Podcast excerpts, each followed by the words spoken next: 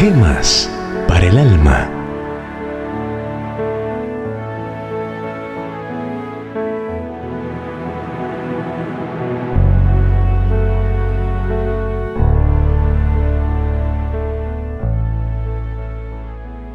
No más guerras santas.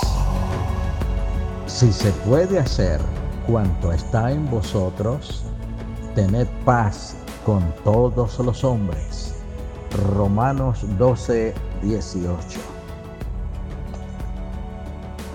El primer ministro de Pakistán, señor Noon, de religión maometana, había viajado mucho en los Estados Unidos de la América del Norte y el Canadá.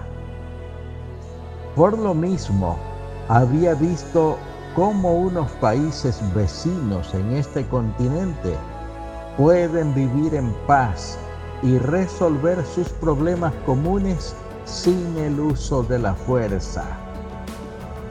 Le impresionaron profundamente las largas fronteras que hay sin fortificar entre el Canadá, los Estados Unidos de la América del Norte y México. Como había habido muchas desavenencias entre Pakistán y la India por causa de las fronteras, los musulmanes de Pakistán habían estado expresando sus deseos de hacer una guerra santa en contra de la India. Cuando el señor Nun regresó a Pakistán, publicó un decisivo edicto cuya parte esencial declaraba que los musulmanes debían desechar todo pensamiento que tuvieran a favor de tener una guerra santa contra la India.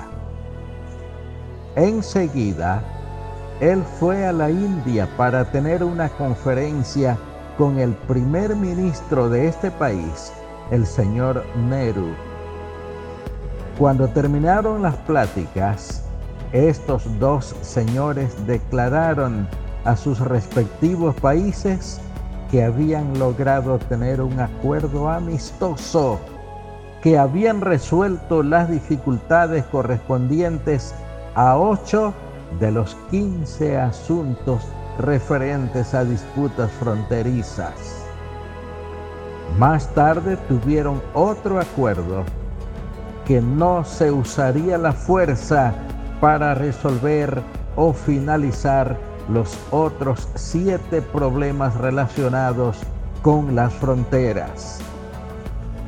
Estos dos directores de pueblos han seguido los procedimientos verdaderamente cristianos para solucionar las dificultades personales e internacionales. Y este procedimiento lo están usando ya muchos directores de pueblos. Oremos. Eterno Rey, cuánto mal nos han hecho las guerras.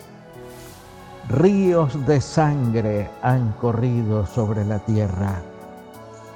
Torrentes de lágrimas y dolor inacabable te rogamos que tu Hijo, que es el príncipe de paz, reine en los corazones para pacificar y a nosotros ayúdanos a ser pacificadores en nuestras familias y en nuestras comunidades.